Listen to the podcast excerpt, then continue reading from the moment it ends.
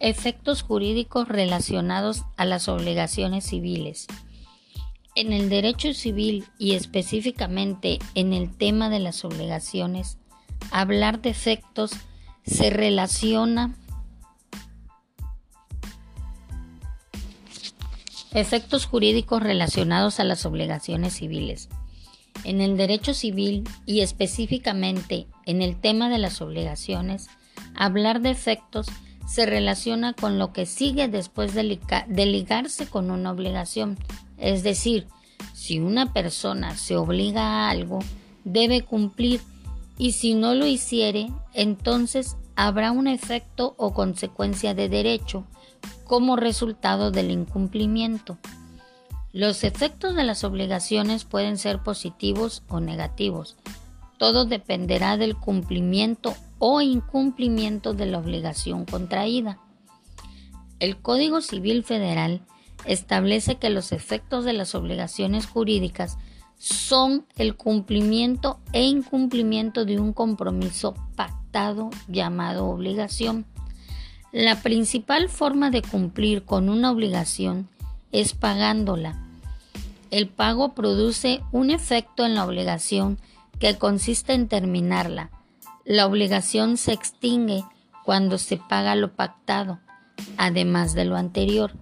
El Código Civil Federal dice en su artículo 2065 que el pago puede ser hecho por el mismo deudor, por sus representantes o por cualquier otra persona que tenga interés jurídico en el cumplimiento de la obligación.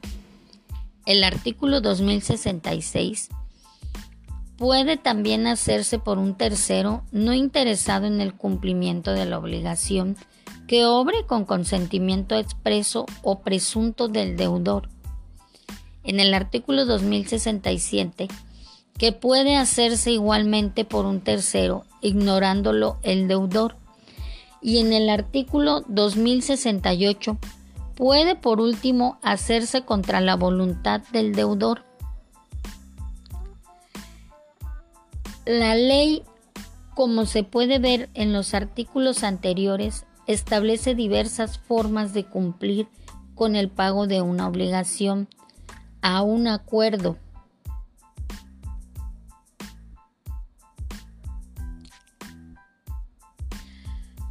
Cuando el deudor no esté de acuerdo, la obligación la puede liquidar un tercero ajeno al deudor que se comprometió.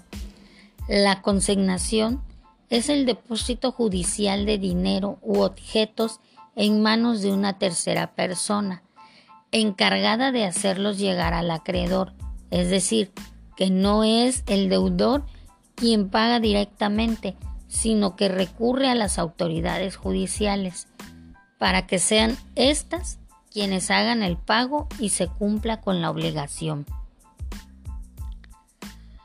Al respecto de la consignación y el ofrecimiento de pago, la ley civil dice en el artículo 2097 que el ofrecimiento seguido de la consignación hace veces de pago si reúne todos los requisitos para que éste exige la ley. En el artículo 2098, si el acreedor rehusare sin justa causa recibir la prestación debida o dar el documento justificativo de pago o si fuere persona incierta o incapaz de recibir, podrá el deudor librarse de la obligación haciendo consignación de la cosa. Y en el artículo 2102, aprobada la consignación por el juez, la obligación queda extinguida con todos sus efectos.